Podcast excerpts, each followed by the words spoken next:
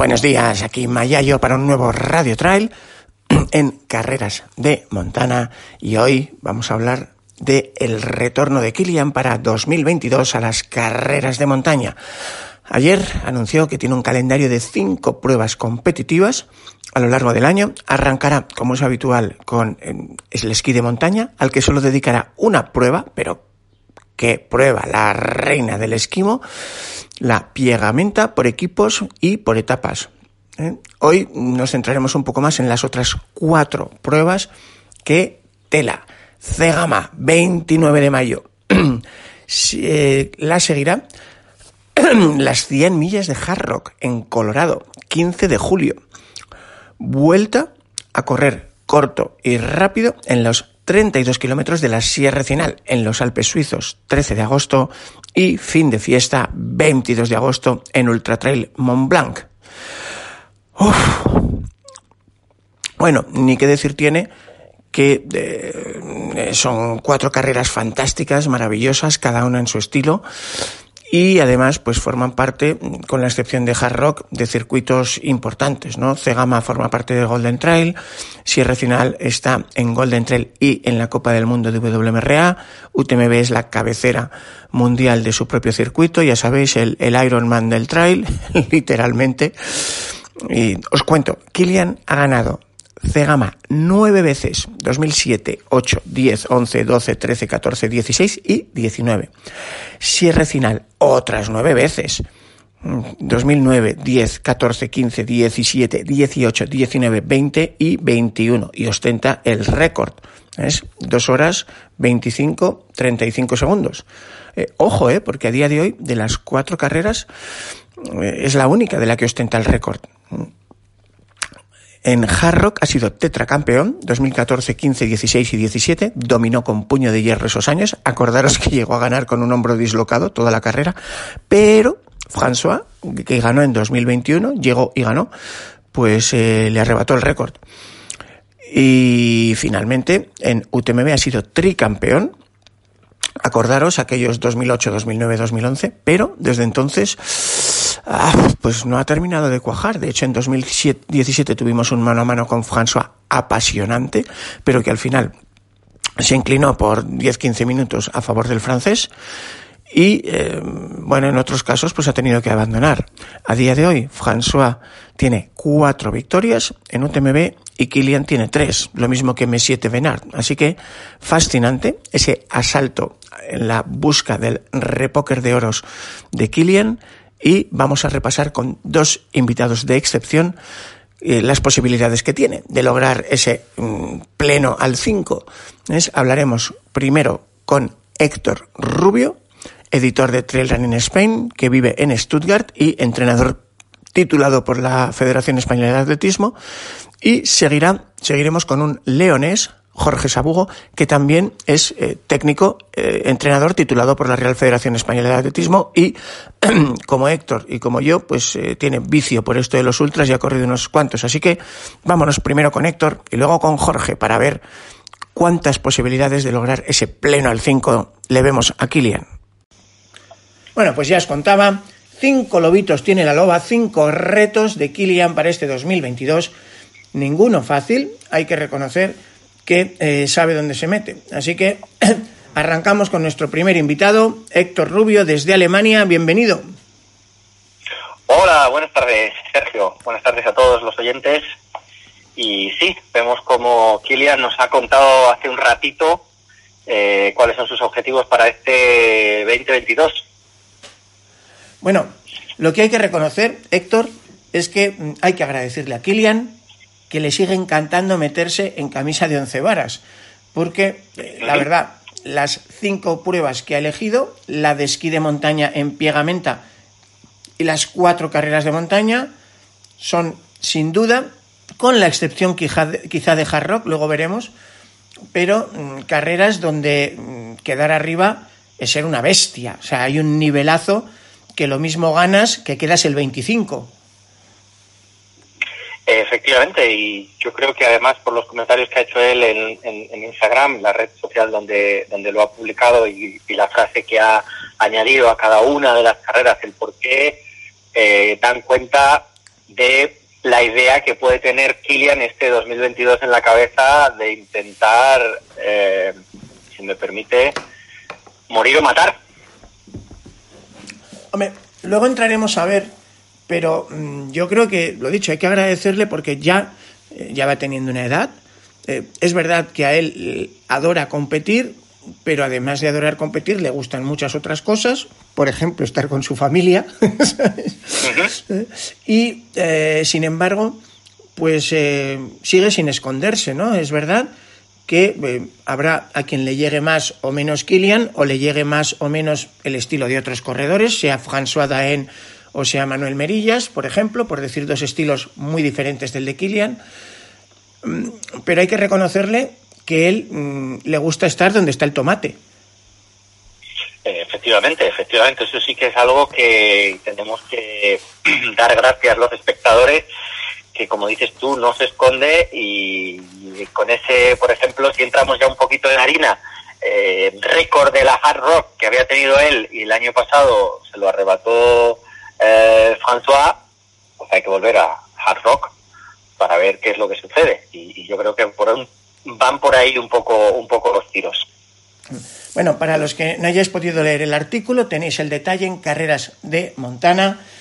Esos cinco lobitos son carrera de esquí de montaña por parejas durante varios días, Pierramenta, que pertenece al eh, el circuito La Grande Course, de la cual también es miembro Altitoy, la carrera hispano-francesa en los Pirineos.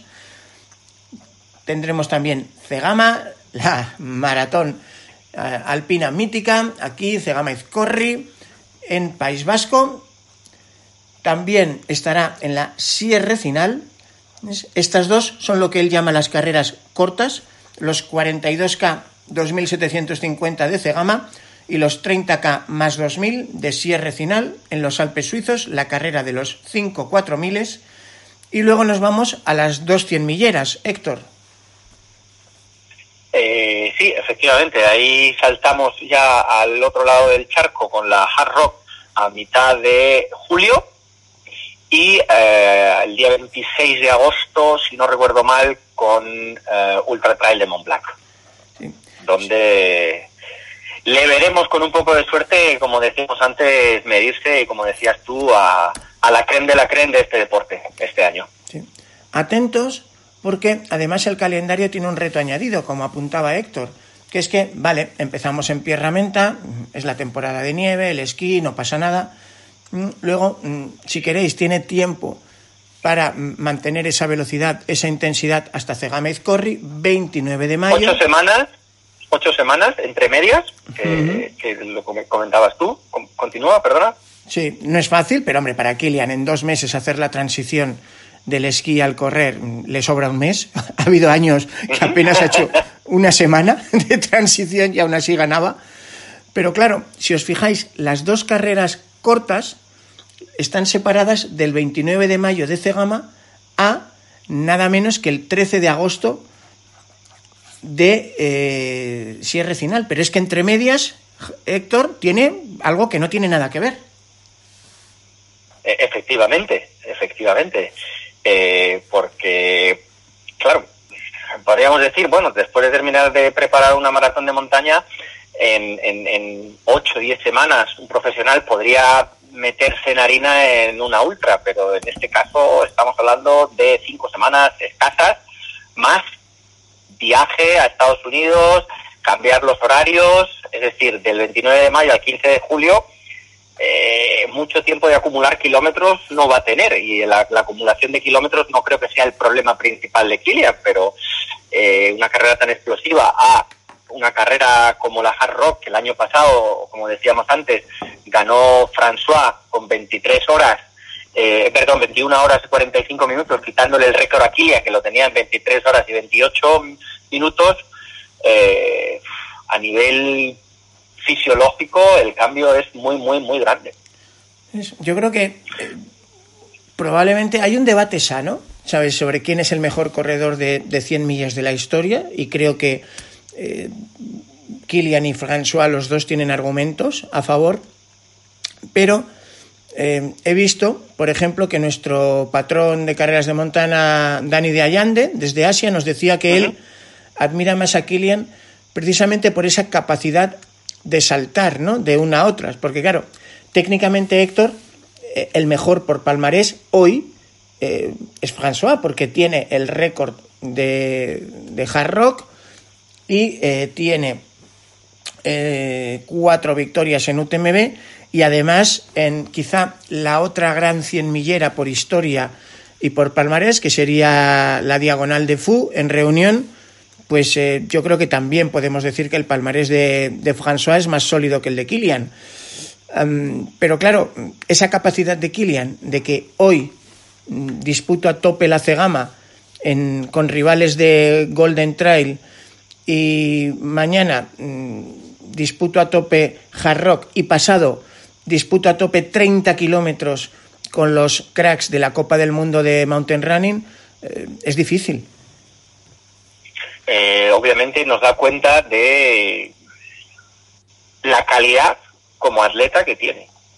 Eh, aparte de la adaptación increíble al entrenamiento, porque al fin y al cabo todos sabemos y todos los que le podemos seguir en las redes sociales las barbaridades de entrenamientos que ha hecho otros otros años pero esto al fin y al cabo hay una parte que es casi matemática pura, ¿no? Y hoy salgo a montar en bici para hacer entrenamiento cruzado y al día siguiente las patas no nos funcionan igual y sin embargo a él parece que sí, que sí le funcionan y es capaz de sobreponerse a, a, esa parte de, de el cambio de, de algo tan explosivo a algo que yo llamaría incluso más mental, ¿no? Y, aquí voy a, voy a tomar un, un, un, segundito. ¿Cómo escribe, cómo describe él su participación en Siersinal, ¿no? Que en las cinco fotos que ha publicado en, en, Instagram de por qué va cada una de las carreras, creo que nos sirve para lo que estamos hablando ahora mismo. Y para Siersinal ha escrito en inglés porque me gusta, porque amo el dolor. Entonces nos da un poco idea y pie de esto mismo que estábamos hablando. Sí, yo creo que, eh, en fin, eh, también eh, no hay que caer tampoco en el botafumeiro, ¿no? O sea, que es único en la historia, a pesar de lo que algunos puedan opinar de que François es mejor en 100 millas. Yo creo que mm, hay que reconocérselo. Yo estoy deseando verles mano a mano otra vez en, en Mont Blanc. Pero, por ejemplo, mm, Kilian, que ha dominado con mano de hierro la Sierra Final, que para mí es la carrera con más nivel deportivo cada año en cualquier sitio del mundo.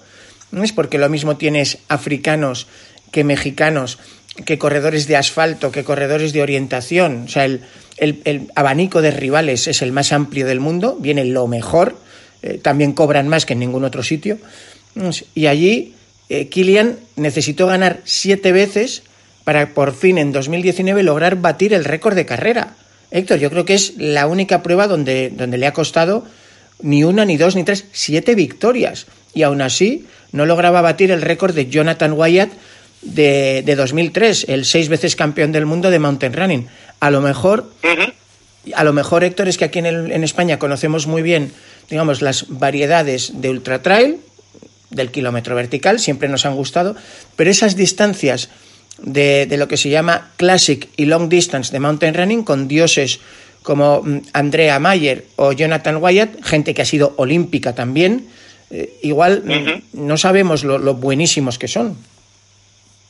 Eh, claro, si hablar de Jonathan Wyatt estamos hablando de palabras mayores en maratón. Y, y, las comparaciones son odiosas, obviamente, pero este calendario ahora lo vamos a, lo, lo, lo pongo de la otra manera creo, por ejemplo, que François pudiese hacer este calendario. En, en, en, sobre todo en las carreras cortas, obviamente. ¿Podríamos ver a François en Cegama? Sí, pero eh, sería interesante pensar, eh, ¿estaría en el top 10? Pregunta. Hombre, de hecho, vamos a contar una anécdota, Héctor. Eh, uh -huh. La Piegamenta es la carrera reina del esquí de montaña mundial, es un poco el Tour de France, el UTMB, pero por etapas. Se corren parejas Kilian eh, ha luchado varias veces por, por ganarla, eh, ha tenido todo tipo de compañeros, desde Mark Pinsach a Jacob Herman, y eh, también aunque quizá aquí en España no estemos muy acostumbrados, también le hace una enorme ilusión a François Daen, que también ha competido, pero François, de hecho, este año se ha ido a vivir a la zona donde se corre eh, la Pierre Menta, que no sé si lo sabré decir bien en, en francés, creo que es Arrêché Buffon, algo así. Y, y, es que lo adora él. oye, imagínate que se juntan los dos y hacen equipo en Pierre Menta, sería de locos. Eh, igual por ahí va el, el, el, el, río y quizás sea esa la gran bomba que, que nos espera. Eh, lo sabremos dentro de muy poquito, porque la herramienta empieza dentro de dos semanas. En dos semanas eh, tendremos información al, al respecto de en qué dirección se mueven. Pero lo que está claro es que... Improbable es, pero, pero bueno.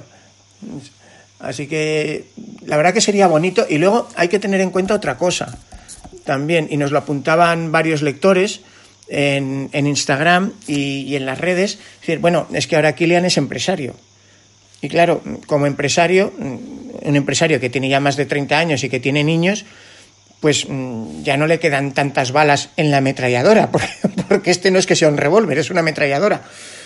Y, y, yo creo que cada bala él la quiere maximizar también, no solo a nivel deportivo, que para él yo creo que sinceramente siempre ha sido lo más importante, porque hard rock Mm, no se puede comparar con las demás, eh, es una cabezonada personal, una ilusión personal, pero a nivel mediático, claro, Hard Rock mm, es un pelotazo en los Estados Unidos y, a él le chifla y las demás, pues eh, Sierra Final, Cegama, UTMB, Pierra Menta, cada una es un pelotazo mundial en, en lo suyo.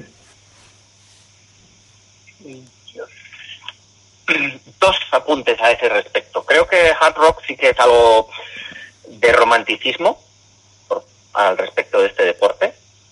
Y volviendo un poco a los comentarios o a la frase que ha acompañado él a cada una de las imágenes, eh, hard rock vuelve porque hay, hay algo especial alrededor de esta carrera que te hace querer volver. Y cuando yo primera, eh, por primera vez he visto hoy el calendario, lo primero que me ha venido a la cabeza ha sido otra cosa, eh, eh, que no tenía tanto que ver con eso, que obviamente seguro que, es uno de los puntos que ha tenido él en cuenta, sino esta línea que está llevando a cabo él con su fundación al respecto del conservadurismo, al respecto de igual no viajar tanto para no generar tanto CO2. ¿No crees que podría quizás ir por ahí también? Eh, eh, eh, las carreras que ha elegido, aparte de que son ahora mismo el, top de carreras que hay en el, en el mundo, por así decirlo. Hombre, hard rock, viaje, viaje sí que es. Las demás, bueno, son en la Europa continental, pero, en fin, yo creo que va más bien por donde apuntaban, por ejemplo, Iván Vila en el Facebook o Miquel Rusiñol en Instagram. De hecho, Miquel lo decía tal cual, ¿no? Hay que promocionar la nueva marca, o Iván nos decía mm, un gran escaparate para lucir su nueva marca. Eh, Buen punto. Yo creo que va por ahí. Teniendo en cuenta también que, por ejemplo, eh, François eh, le pasa igual, tiene una querencia a diagonal de Fou que para los franceses es perfectamente comprensible. para ellos diagonal de Fou es un mito, una leyenda, pero fuera de Francia, en fin, en fin, no es una carrera que tenga ni la cuarta parte de repercusión que, que dentro de la nación gala. Obviamente el punto de vista empresarial y el escaparate de, la nueva marca, sea la que sea, eh, que nos va a presentar, pues eh, seguro que tiene muchísimo peso en este sentido y, esperemos poder estar ahí para poder contarlo, ¿no? poder tener imágenes de primera mano, incluso eh, poder tenerlas en la mano también, esas nuevas zapatillas o, ese nuevo material que vaya a sacar adelante. Sí, bueno, recordaros eh. que en las 100 millas suecas donde disputó, pues ya os avanzamos que todo parece indicar que va a competir con coros este año. Eh, su mujer, Emily, ya está compitiendo con el Coros Apex Pro, lo veremos. Eh, estaremos cubriendo en vivo mm, Cegama, Sierra Final y UTMB seguro. Pierra Menta quizá, Hard Rock me da que este año no. Eh, pero Héctor, para terminar tú y yo, cinco carreras. Eh, ¿Es posible el repóker de ases y si lo consiguiera, ¿en qué orden de dificultad crees tú de más fácil a más difícil para lograr las cinco victorias, que sería mm, histórico, pero no sería el primer año que, que logra un palmarés así? Si gana las cinco carreras, sí que se puede retirar creo. creo que sí que se puede, puede colgar las zapatillas. Si este año gana esas cinco carreras, se puede retirar. Creo que la más difícil, eh, y ahí eh, no soy un experto entero, pero Tierramenta sería el. Eh, tal, tal cual, yo lo, lo, veo igual que tú, entre otras cosas, porque él es el 50% del equipo, claro. efectivamente, efectivamente. Y estamos hablando que hace tres años, cuatro años cuando se rompió, estaba a tope y ahí estaban luchando por el tercer puesto en ese momento. Y luego es verdad que eh, Kilian en el aeróbico, en tal, parece que no tiene límite, sigue progresando para subir, pero yo creo, aunque es verdad que a estos niveles es complicado, que en una carrera como Pierramenta, los italianos que están más acostumbrados a descensos salvajes, fuera pista y tal, eh, en los descensos los italianos eh, tienen ventaja ahora mismo sobre el ritmo al que puede descender Kilian, creo yo. Lo que pasa es que luego como tú dices, eh, esta disciplina es todo un mundo por sí misma y de repente mm, te sale un día de sol calmado, con calor y unas condiciones X de nieve y no tienen nada que ver. Así te sale un día de ventisca, cizalla, mm, en fin, que, ya se Por eso creo que, que, la más difícil sería esa. La segunda más difícil, si me permites, va a ser el, el, el UTMB. ¿Ah, sí? ¿Tú crees? Yo, yo creo, sí. Yo creo que sí, porque François estando a tope a final de temporada, y ya hemos visto, eh, puede ser perfectamente un hueso muy duro de, roer.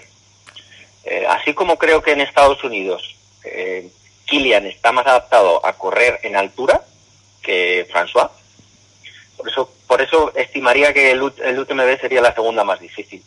En cuanto a ser final, ahora mismo yo no veo ningún ningún rival que pueda batir a Kilian a mitad de agosto. ¿Y cómo ves un Stian Kilian en Cegama? Porque a día de hoy mm, yo creo que Stian el año pasado nos dio un recital cuando quiso. Lo que pasa es que, ojo, también ha tenido algún reventón, como el reventón en, en la prueba final, que, que en fin, no, Porque claro, Kilian, yo creo que otra de las cosas que le hace increíble es que, excepto en UTMB, verle pinchar eh, es casi imposible. Efectivamente. Eh, y eh, también depende de quién, aparte de, de, de y, de Kilian, quién vaya a estar en, en, en UTMB. Eh, y, cómo perdón, en UTMB, en Cegama, y cómo llegan a Cegama eh, en ese momento. Barriendo un poco para casa y salvando las distancias, Manuel Merillas publicaba un entreno de esta semana brutal. Y en esa distancia a mí me gustaría verles a los dos a tope. Eh, Manuel Merillas publicaba esta semana eh, haber hecho un entrenamiento eh, de no sé cuántos kilómetros yendo siendo capaz de ir a 2050 metros verticales por hora. Entonces, en una cegama con Barro, con Manuel estando a tope, con Kilian estando a tope y con Stian estando a tope, ahora mismo no sabría decirte. Sí, yo creo que tiene razón. Insisto que estoy barriendo un poco para casa, ¿eh? que estoy barriendo un poco para casa.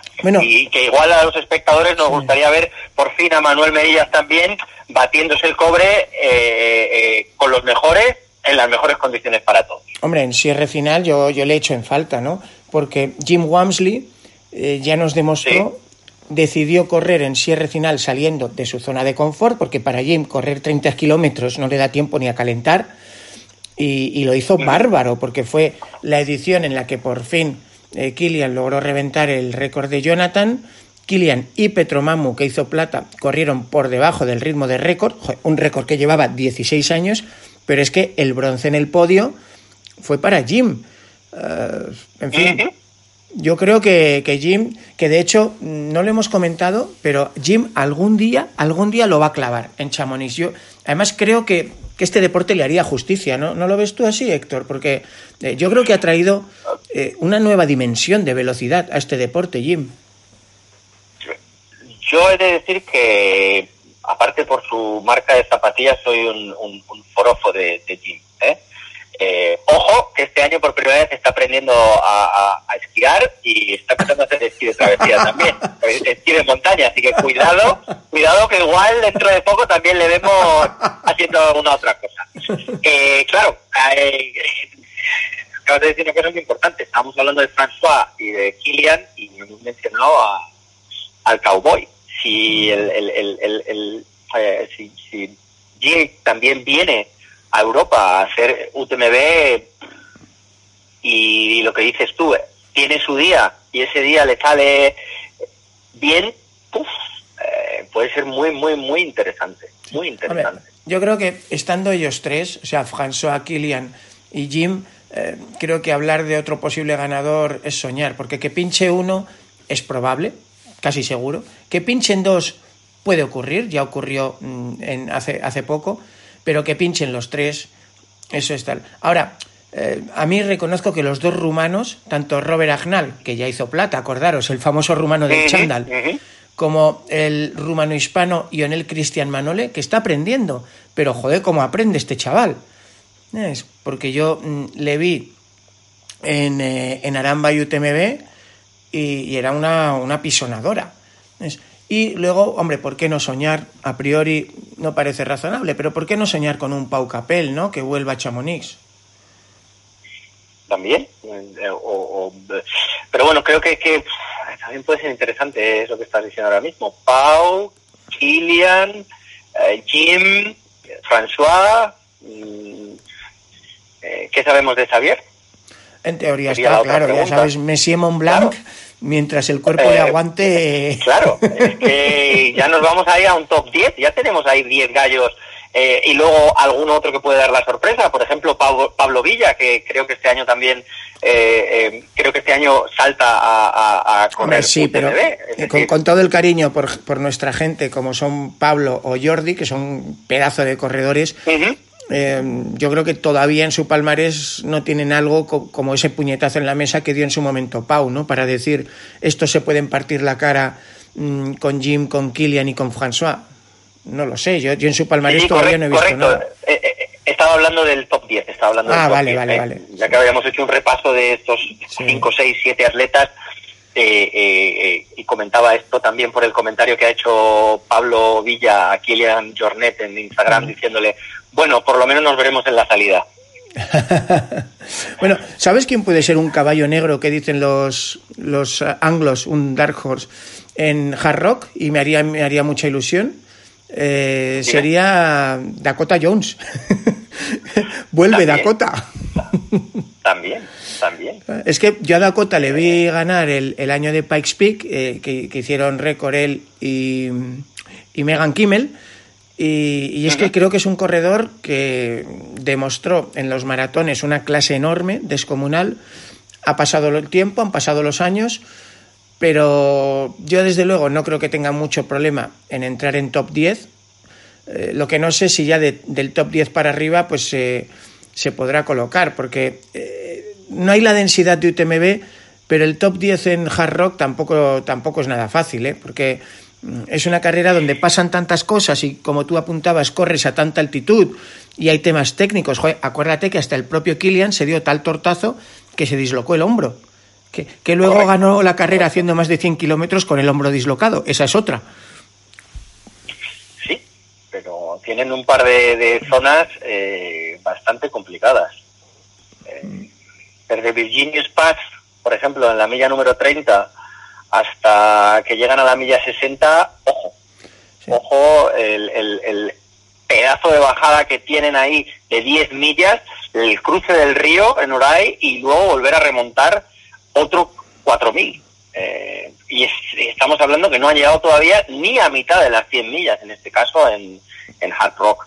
Eh, bueno, hay que decir... Muy interesante el calendario por delante, sí. muy interesante. De Hard Rock hay que decir que lógicamente compite contra mucha menos gente. O sea, hay 145 plazas, de las cuales 27 son mujeres. O sea, son 118 hombres. Así que, en fin, la profundidad eh, obviamente no, no tiene nada que ver con carreras como Sierra Final, donde hay 5.000 dorsales, o, es verdad que Cegama tampoco tiene demasiados, no me acuerdo de memoria, pero creo que la élite tiene apenas 225 dorsales en Cegama, o sea que tampoco hay una... Creo que hay un total de, 400, sí, correcto. Sí, bueno, élite más populares, pero hay en Cegama ya, ya sabemos todos que, dónde estamos cada cual. yo, yo, por ejemplo, tengo seis horas y media. en seis horas y media a Kilian casi le da tiempo a ir y volver. En fin, vale, eh, pues lo dejamos así entonces, ¿no? La más más difícil, a priori, Pierra Menta. Eh, probablemente UTMB será la segunda más difícil, Hard Rock quizá la tercera, eh, Cegama yo creo que es junto a Sierra Final las dos que a priori es más difícil eh, quitarle la chapela. En la que de verdad no le veo ningún tipo de rival ahora mismo es en Sierra Final. A mí me pasa igual pero también es verdad que es la carrera que más se presta a que salga algún joven talento. Eh, ¿Por qué no? Correcto. Un, por ejemplo, a mí me quedé fascinado el año pasado, Héctor, porque además tuve la suerte de, compartir gran parte del viaje con él, en el tren y todo eso, con, con Daniel Sanz. O sea, un tío que venía de ser el rey de los verticales, llega a, a Sierra Final, joder, que lo veníamos hablando en el tren, soñando con un top 15 y, estuvo peleando el top 5 casi hasta el final. Al final creo que hizo séptimo. Y... permíteme un último apunte de algo que hemos hablado en nuestras últimas, eh, nuestros últimos podcasts. Si al final es una carrera que apunta muchas maneras a que la mayoría de la élite o el top 10, y nos acordaremos de esto el 13 de agosto, lleven zapatillas con placa de carbono. Atención. Ojo. Eh, y que sean... con su nueva con su nueva marca sin placa de carbono y algún otro gallo con nuevas eh, eh, Hoka Tecton con placa de carbono o con las eh, eh, Salomon que os hemos presentado aquí, las Trail Pro. Ojo, el, el, el, efecto de las placas de carbono está perfectamente demostrado. En este caso, la Salomon no lleva placa de carbono, sino de TPU, pero eh, es una carrera que se podría prestar muchísimo, muchísimo a la placa de carbono. Así que eso sería otra cosa interesantísima de ver este año. Bueno, y veremos los africanos en Sierra Final, porque es verdad que al ser la única prueba de la Copa del Mundo de Mountain Running, es la única cita donde se encontrará cara a cara con los grandes africanos y hasta ahora son los que más difícil se lo han puesto. Petro Mamu, Abraham Filimón y, y veremos. ¿sabes? Yo, mm, Abraham Filimón, por ejemplo, en la Copa de las Naciones estuvo brillantísimo pero también tenemos keniatas, como el, el, keniata que vimos ganar la Copa del Mundo de Classic en eh, Zumaya, eh, y, y, en fin, mm, sería bonito, ¿no? Verle también con eritreos, etíopes, keniatas, mm, porque los duelos, acuérdate, el, el, mano a mano que comentaba antes con Petro Mamo en 2019,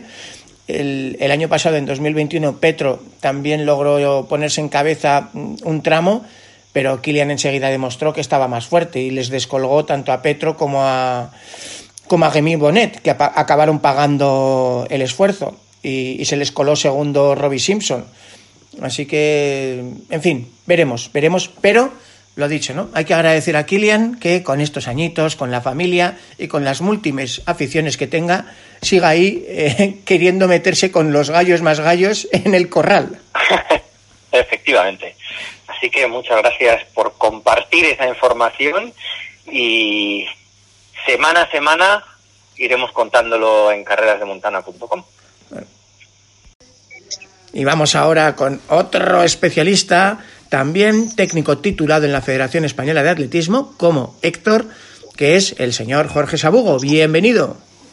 Buenas, aquí estamos y seguimos aquí al pie del cañón con nuestros programas de radio. Bueno, arranco con la pregunta esta. Eh, ¿Puede lograr Kilian el repóker de ases? ¿Ganar las cinco carreras? Sí, no. ¿Y en qué orden de dificultad se lo ves tú? Porque era la, la pregunta con la que terminaba con Héctor. A ver yo, si coincides. Yo creo que no, que no va a hacer un repóker. Y creo que Pierra Menta podría ser la más fácil. ¿La más fácil o difícil? La más fácil, quizás por también para mí por el desconocido del elenco de, de esquiadores, a lo mejor me estoy equivocando y es la más complicada, pero como es un terreno muy desconocido para mí, es a lo mejor la que más fácil le cuelgo la medalla. Y yo creo que va a tener que sudar tinta para ganar los dos ultras porque Sebas, Sebastián Doen le va a dar mucha, mucha guerra. Hombre, yo eh, coincido contigo en que de las... Sebas no, eh, bueno, Fran, François, eh, que le, le, le, cambio el nombre. Tengo un cacao ya de nombres. François, si me estás oyendo, perdón, ¿eh? Pues mira, tanto Héctor como yo pensamos igual que tú, que es mucho más difícil para él ganar las ultras de 100 millas que las cortas, entre comillas, la maratón y los de 30. La Pierra Menta, yo personalmente, es verdad que, que ganó y ganó con cierta facilidad al Titoy, pero el nivel en Altitoy con Jacob Herman no es eh, el nivel de Piegamenta. Eh, de hecho, François Daen también compite en Piegamenta, lleva años que está compitiendo y ahora vive en la zona de Piegamenta. Así que yo le decía a, Héctor, medio en coña, medio en serio, que oye, ¿por qué no soñar, no? Que compitan los dos juntos como equipo. Sería la bomba. Sí, no creo que tengan mala relación, han sido compañeros de equipo unos cuantos años. Ahora se ha ido Killian, pero yo creo que se ha ido de Salomón, pero creo que sigue estando mm, súper ligado al equipo. Y, y podrían ser, podría ser una acción, a lo mejor nos sorprenden los dos este año. Bueno, te voy a contar una anécdota. Eh, ese mítico UTMB 2017, el duelo Kilian, François y el duelo Nuria, Andrea, fue, yo creo, de los años con las finales más apretadas en meta. ¿Eh? Fueron eh, cuarto de hora para François y, Nuria no sé si llegó a cinco minutos o menos con Andrea. Y cuando François llegó, sabía que Kilian iba cerca, le había sacado los 15 minutos, como hace siempre, en la bajada de Colferret a la Fouli, los mantuvo, Kilian no logró recortarlos y eh, sabía que iba cerca, le estaba esperando. Cuando llega Kilian. Lo primero que hizo fue felicitarle y ¿sabes qué fue lo segundo? Eh, ¿Fue el año que le levantó el brazo? Eso no, es. No, le levantó el brazo, le felicitó. Inmediatamente después, ¿qué le dijo? Eh, pues las palabras no las recuerdo, no estaba allí, pero, pero pues, me pica, pues me pica. Yo estaba allí y nos moríamos de risa. Le dijo, oye, nos vemos el año que viene. Y le dijo François, pues va a ser que no.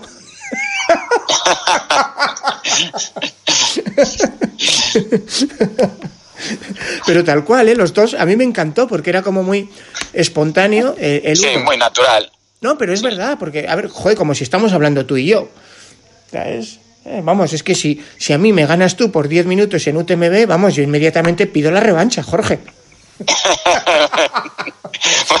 bueno, eh, lo voy a dar a tu lado porque yo no he, no he corrido un TMB, pero habrá que ponerle solución algún día. bueno, eh, venga, hablemos de favoritos. ¿De qué carrera te apetece hablar más de los favoritos? Yo sabes que soy un fetiche de los ultras y a mí siempre yo a la más larga. Entonces, para mí las dos primeras, Hard Rock y, UTMB y yo creo que van los tiros pues con el mismo. Además, eh, para mí a, ahora mismo pues François está muy dulce, eh, al final lleva una victoria más en UTMB y yo creo que, eh, hombre, si tú tienes el, máximo de victorias en UTMB, no quieres que Kilian te las iguale. Tú quieres ser más leyenda que Kilian, porque si en este deporte hay un rival a batir, ese es Kilian. Y si tú eres François Doen y tienes cuatro victorias en un TMB, eh, tienes que buscar el repóker. A ver, yo voy a hacer de abogado del diablo, ¿vale? O sea, es verdad, eh, François debería salir como favorito, porque la última vez que se enfrentaron era el favorito, y porque este año, imagino que ha renegociado su contrato con Salomon al salir Kilian, y lo, no, no ha debido estar mal renegociado, porque ha cerrado su bodega de Beaujolais, de los últimos siete años y se ha ido a vivir tranquilamente a la zona de montaña de Arrecheux-Beaufort, donde es la piegamenta, y podrá entrenar más y mejor que nunca, porque ahora ya es un pro pro, por fin. Pues, pues sí, yo creo que ese, esa negociación que yo creo que ya tuvo, pudo ser en verano, que ya este tema lo hablamos, una cosa así, cuando François anunció, bueno, dijo que cerraba las bodegas y tal, dejaba la enología y tal, yo creo que ahí ya Kilian ya estaba con pie y medio fuera y yo creo que, claro, el dinero que Salmon se ahorra en Kilian, pues eh, ha tenido que ir a François, entre otros. Bueno, pero sobre todo a Courtney, a Walter, porque por palmarés, François y Courtney yo creo que son ahora los dos ultreros más dominantes del planeta, ¿no? Porque sí. Y luego, por ejemplo, para mí en Hard Rock, si corre, va a ser el rival también. Eh, ha corrido un año, eh, bueno, tiene una victoria del año pasado, François, con récord de prueba pues otro, no sé si irán a, los dos este año, eh, pero puede ser un doble duelo muy, muy, muy elegante. Sí, vale, como abogado del diablo, es verdad, François tiene el palmarés a favor y François tiene eh, esa dedicación absoluta como profesional por primera vez en la vida. Eh, pero es que Kilian, yo creo, Jorge, que no le hemos hecho justicia en el sentido de que Kilian siempre ha estado, digamos, al pan y a las tostadas.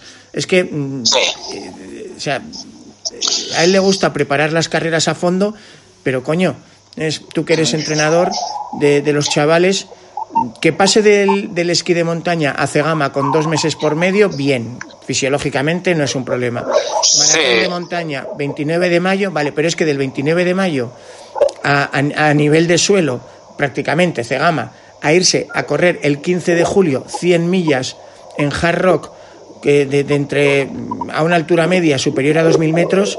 Eh, a ver, ¿cómo se prepara uno fisiológicamente por eso, sabiendo que Kilian tiene ya un protocolo en casa, que, tiene cámara hiperbárica y que puede entrenar en altitud?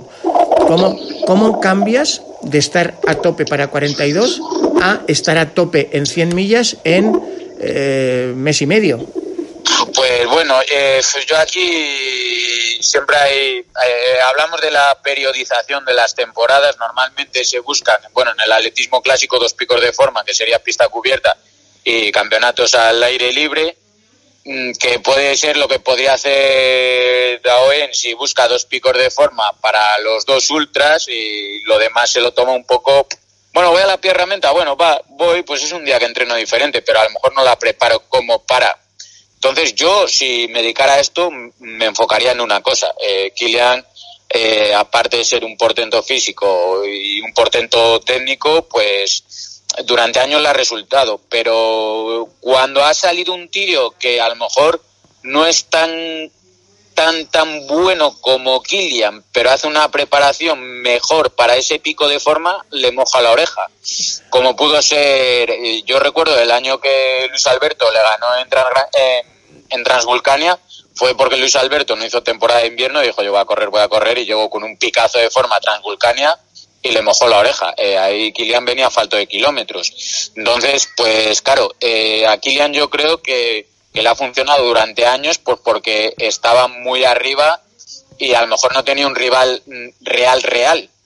Entonces, cuando la gente se empieza a especializar y marcar objetivos muy concretos, eh, se le empieza a complicar el tema de las victorias y se le empiezan a hacer más justitas. Yo también, eh, yo estaba aquí, allí aquel año, les vi desde la salida hasta la meta. Me acuerdo que al paso por el Roque de los Muchachos, arriba, que es el punto más fresco, digamos, em, iban los dos más o menos parejos, muy cerquita, pero eh, para mí fue demoledor. en la bajada hay un primer tramo que es la, calzada muy rota técnico tal, ahí la técnica de Kilian puede equilibrar, pero según vas bajando, Jorge, te va dando el calor, calor, calor. Yo, yo acabé cuando la corrí metiendo la cabeza en los cubos de hielo. Y a Kilian, en la torre forestal del Time, que es cuando estás ya poco menos de 10 kilómetros a meta, ya pega el calorazo, Kilian iba, mm, mi sensación, eh, es verdad que pasó primero ya Luis, pero estaban a 20 segundos. Pues a Luis iba con la mirada del tigre, pero Kilian eh, iba un poquito sonado, ¿eh? O sea, si no llegó a tener golpe de calor, le faltó poco. Y acuérdate que históricamente lo mismo que le pasó en Western States, a Kilian cuando sube mucho la temperatura, esto no le va bien. Claro, pues al final pues hablamos de adaptaciones. Eh, pues desde que se fue a Tronso, pues es un tío que está acostumbrado a la nieve, a, a vivir por encima de los tropocientos mil metros y al estar en nieve casi todo el día, con temperaturas bajas, claro, irte a La Palma, eh, que todos sabemos la temperatura que es, pues es como ponerlo a correr en Valencia a las 3 de la tarde el 5 de agosto. coger un husky y llevarlo a los 101 de ronda. Efectivamente, pues ahí pues son sitios donde a lo mejor se le puede sacar de punto, como le sacó le sacó Luis. Pero bueno, yo que a lo que me voy es a esa periodización, pues claro, al final eh, eh, se habló mucho cuando Kilian el tema de, que pasara al asfalto. Eh, yo tenía claro que mm, sí, haría un marcón, pero no haría, no puede hacer competencia porque esa gente tiene una adaptación, tiene una programación y vale, Kilian es Kilian, pero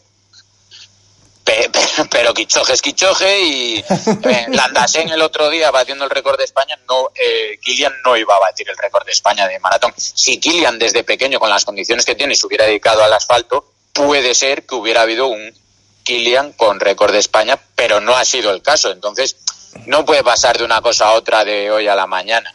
Quizás en pues montaña le ha funcionado, pero porque son eh, técnicamente eh, lo mismo, a lo mejor pues no ha tenido grandes entre comillas, rivales.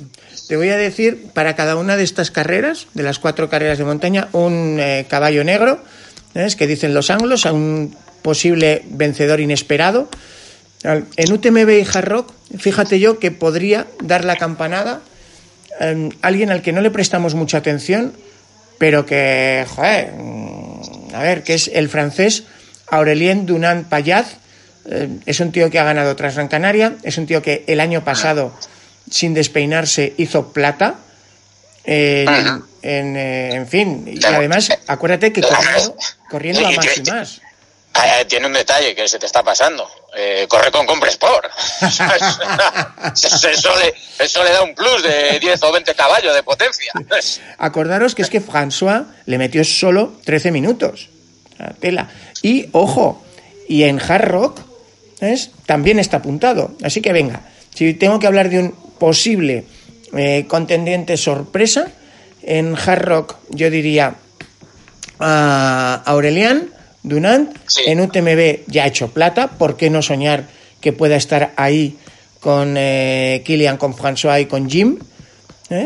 peleando hasta el final, ¿sabes? Porque fueron 13 minutos en meta, coño, es más o menos lo mismo que le sacó François al propio Kilian yo creo que puede ser, eh, UTMB de este año puede ser eh, brutalísimo. Eh, hay que contar si vuelve Pau, que está ya para competir. No sabremos si, si cómo estará este año. Y para mí, el, caballo negro que tú dices, para mí es Cristian Imanole. el año pasado Valdearán, martillo de hierro, quizás en UTMB Chamonix no le tuvo que retirarse, pero la verdad que iba bastante bien. Eh, veremos a ver cómo llega este año. Eh, ya tiene esa experiencia de las 100 millas. Valdearán fue una carrera muy dura para un 100 millas, Gamito favorito y, y Manole desde el primer minuto eh, con mano de hierro en cabeza. Yo creo que puede ser para mí el caballo negro de UTMB. Fíjate que también lo he mencionado antes cuando hablaba con Héctor, porque yo creo que los que estábamos allí en Aramba y UTMB, o sea, no es que ganara Jorge, es que ver ¿Cómo pasaba ese tío? A mí me pasó a falta de 20 kilómetros para meta, claro que él hacía 100 millas y yo 55 kilómetros, y es que todavía estoy asombrado, ¿sabes? Porque con lo fresco que iba, lo cómodo, lo suelto, y como tú bien dices, es verdad que pagó la novatada el año pasado en Chamonix, y... pero es un tío que está está aprendiendo a un ritmo descomunal. Sí, y luego, pues bueno, hay veces que no tienes el día. Puede ser que no tuviera el día. Eh, yo creo que tampoco se esperaba. Eh, yo creo que su pico de forma a lo mejor lo planeó para Valdearán. También había ganado eh, Sierra Nevada. Mm, yo creo que este año, pues ya puede decir, oye, voy a buscar un piquito de forma para UTMB en vez de Valdearán y, y vamos a ver qué pasa. Yo me da muy buena espina este, este chico, además entrena aquí, entrena aquí por tus territorios, cualquier día lo verás por ahí por, la sierra bajar como... Fernando Sánchez salen mucho. Sí, sí, es un corredor que luego en carreras cortas es rápido. Aquí en la sierra, en la sierra Guadarrama ha ganado carreras contra corredores a priori favoritos más rápidos y yo creo que es un tío que está hecho para UTMB, para brillar en UTMB. También eh, Pablo Villa, mi paisano leonés. Eh, es que puede ser una edición que, que puede decir, es que dentro del top 10 puede dar la campanada cualquiera. Mm. Yo creo. Si, si, si, es que cada día eh, este deporte tiene, tiene más gente y, al final salen más, élite. Bueno, te voy a decir otra cosa.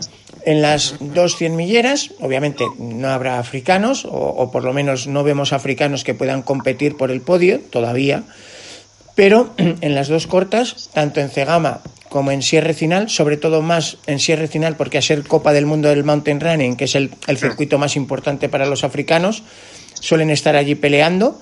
Eh, el año pasado ya vimos a los africanos del equipo Run Together, que fueron los que ganaron la Copa del Mundo Classic, tanto en masculina como en femenino, en Zumaya, que eran los que, los que digamos, intentaron lanzar la persecución de Kilian cuando Gemi Bonet y, Petrus se quedaron un poco atrás, aunque al final vino Robbie Simpson desde atrás. ¿Tú crees que en eh, Sierra Final eh, podremos ver algún africano sorpresa o eh, nuestros Oriol Cardona o, Daniel Sanz, que hizo séptimo el año pasado, venido de la nada, podrían dar un campanazo y, plantarle cara? Porque yo a Oriol es que cuando le vi en el K42 Patagonia pelear el, el podio mundial, a, Jim Wamsley y a Francesco Pupi, dos bestias, pues eh, yo es que creo que Oriol eh, todavía no le hemos visto a tope, a tope, a tope en, en, carreras de montaña. Pues es que volvemos a lo mismo. Yo creo que en las dos pruebas se abre mucho el abanico cada vez más.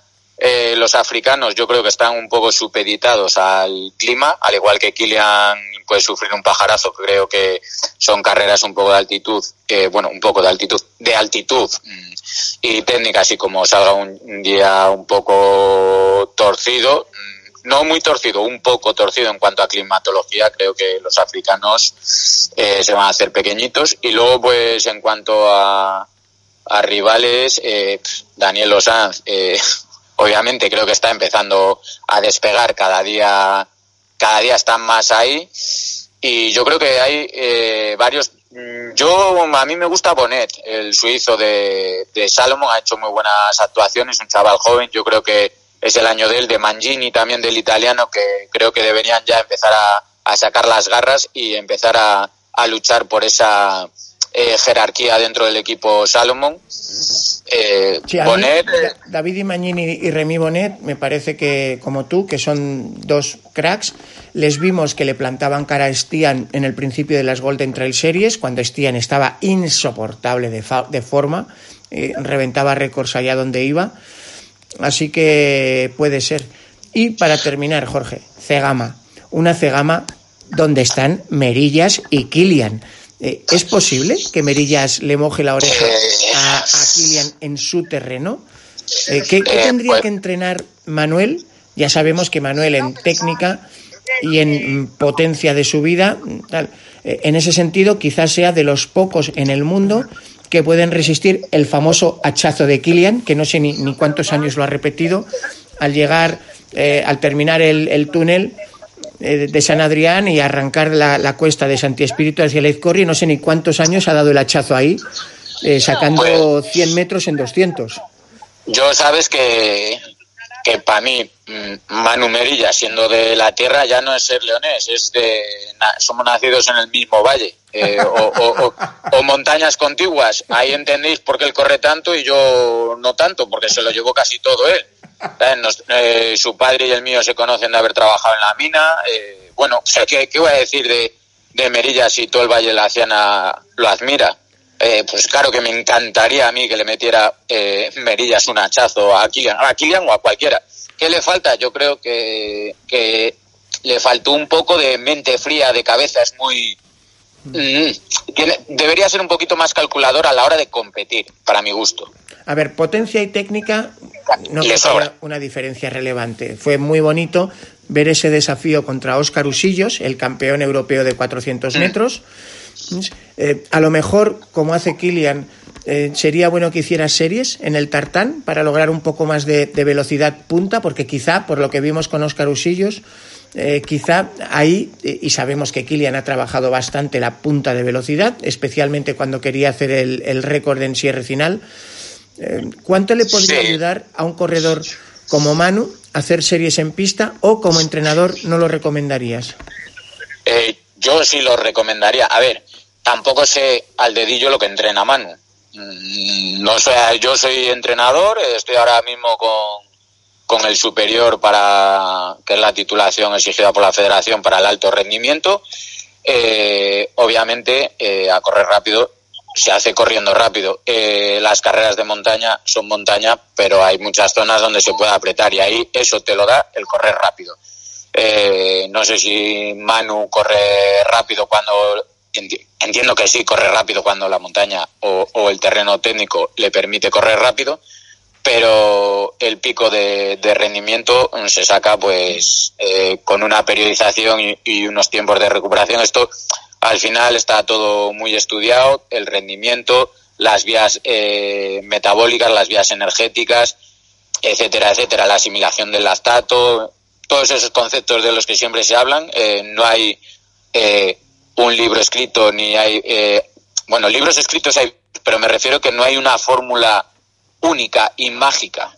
Cada tío asimila de una manera, etcétera, etcétera. Entonces, bueno, yo creo que Merillas tendrá su entrenador y su entrenador lo orientará casi seguro mucho, bueno, casi seguro no, seguro mejor que yo, porque lo conocerá mejor.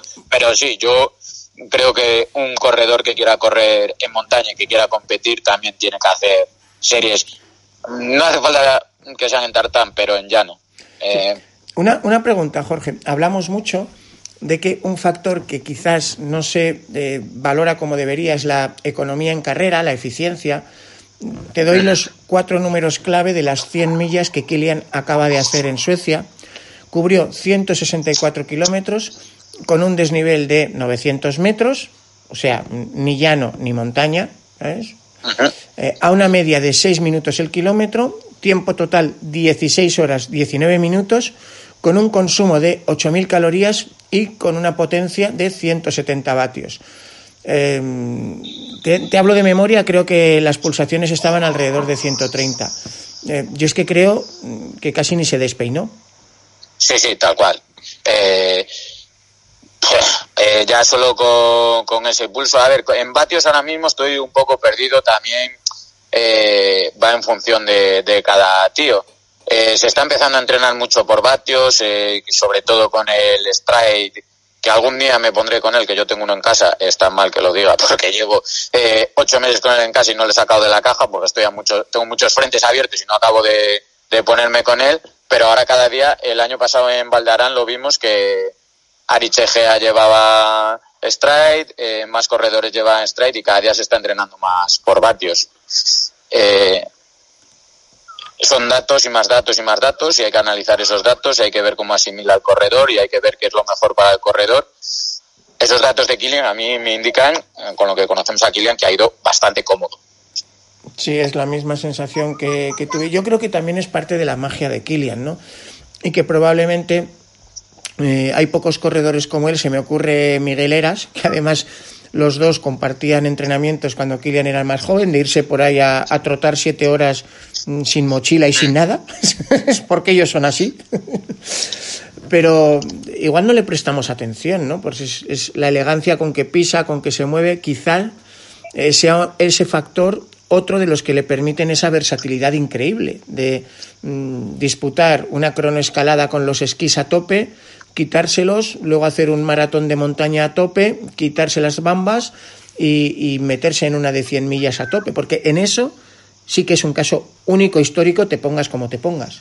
Sí, sí, no, por supuesto, y que, y que al final, eh, hombre, él se conoce y él sabe lo que hace, pero no tiene a nadie detrás con una periodización, con una salgo, pues hoy me sale de ahí hacerme 100 millas, pues me las hago. Y que mañana me apetece salir y, oye, que me he liado y me he calentado y he mm, salido corriendo desde Tronso y he llegado a París, que me apetece tomarme un café, pues me lo tomo y me vuelvo. o sea, no sé, es que para mí es algo estratosférico que, que es como en plan, voy a salir de casa, ¿dónde voy? Pues no sé, ¿dónde me lleve, dónde me lleve hoy mis piernas? Uf, y apareces a 80 kilómetros de tu casa. Pues eso lo hace Kilian y, nadie más. Entonces, pues, pues claro que es de admirar. Es, eh, para mí es eh, lo que hace Kilian es pura, pura magia porque, y, y, es que los demás es en plan, voy a planificar, intento llevar todo al dedillo y, y él es así, es, es así. No, no le podemos pedir más. Bueno, no, es imposible. Bueno, oye, pues muchísimas gracias, Jorge, por el análisis de favoritos y por el análisis fisiológico. Y bueno, pues ahí queda nuestra opinión. Yo creo que tanto Jorge como Héctor como yo pensamos que el repóker eh, es un sueño. Si lo lograra, realmente sería un puñetazo de romper la mesa. Eh, que probablemente es, tendrá, eh, lógicamente, rivales. El principal rival en las 100 milleras es François que no está claro mm, un rival dominante en Cegama o en Sierra Final.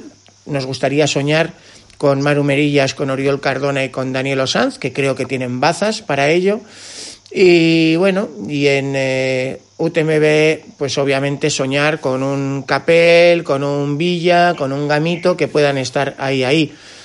Pero se está acabando el periodo de dominación de los españoles, Jorge, conforme este deporte crece. El día que se retire Kilian, eh, nos costará volver a ver un español ganando cualquiera de estas uh, cuatro carreras o, o no. Eh, ¿Hay, ¿Hay, relevo. Yo, yo creo que hay relevo, pero que cada día está más expandido. Eh, hemos visto que empieza a haber corredores rumanos, corredores eh, que te van y te ganan una Transgran Canaria, te ganan un, mañana saldrá, bueno, mañana o dentro de unos años saldrá un corredor eh, checo, lituano, podemos ver eh, corredores de muchas naciones que ya cada día el trail running se ha expandido más y hoy en día hay medios para todo el mundo. Quizás éramos uno de los países pioneros mm, o, con mayor afición con Francia e Italia y quizás éramos los países con, mayor potencial, eh, pero seguiremos teniendo grandes corredores, seguirán estando en la élite. Quizás no podamos hacer pleno de victorias en todas las distancias, todas las competiciones y todos los campeonatos del mundo que hay, pero seguiremos teniendo grandes alegrías, yo estoy segurísimo. Bueno, pues así sea, Jorge, y muchísimas gracias por tu atención. Por cierto, eh, tu próxima carrera, ¿cuál, ¿cuál es? ¿Para cuándo ese reto del Salvador mano a mano con Nicolás de las Heras? Eh, pues sí, estamos ahí, seguramente corramos el reto del Salvador, eh, de San el camino de San Salvador, camino, camino que en León eh, gira un poco hacia el norte, por decirlo de alguna manera, en el camino de Santiago, eh, de León hacia Oviedo para luego seguir por la costa, pues esa carrera que, que quieren eh, sacar ahí en Asturias, que me parece un pelotazo de carrera, siempre es una zona que me ha gustado. Este año se hará desde Pajares hasta Oviedo e intentaremos eh, de las eras y algún, algún alguno más por ahí que, se anime, salir desde León para luego irnos a la, a la carrera oficial eh, en el mes de mayo y, y luego pues veremos. Eh, espero este año poder estar en Transescania ya después de tres, dos años aplazándola en Suecia 250 kilómetros es el objetivo de este año y iremos viendo por el camino a ver qué podemos meter bueno. seguramente el 100 de asfalto de Santander para meter un poquito de volumen y algo rápido vale porque Transescania va a ser muy plana y y bueno, esa, esa, es la idea. Y luego, no os olvidéis que os traeremos en vivo Cegama, Sierra Final, UTMB y que, Jorge, espero que podamos compartir tú y yo Chamonix este año. Esperemos, espero poder estar allí, acompañarte y retransmitir eh, la carrera en vivo de, y en directo desde allí. Veremos si de aquí a unos años aplicaré mi mis Stones al sorteo de UTMB, pero bueno, este año no, no está entre las previsiones. Llevo un par de años pandemia y tal, un poco mmm, des, no desmotivado, pero un poco desconectado de, del entrenamiento, con mucho trabajo a nivel personal, mucha formación y a lo mejor he dejado un poquito de lado el, el rendir y bueno, quiero empezar a retomarlo poco a poco. Bueno, así sea. Muchísimas gracias y nos vemos en Carreras de Montana. Cuídense, hasta pronto. Un abrazo amigos, un saludo.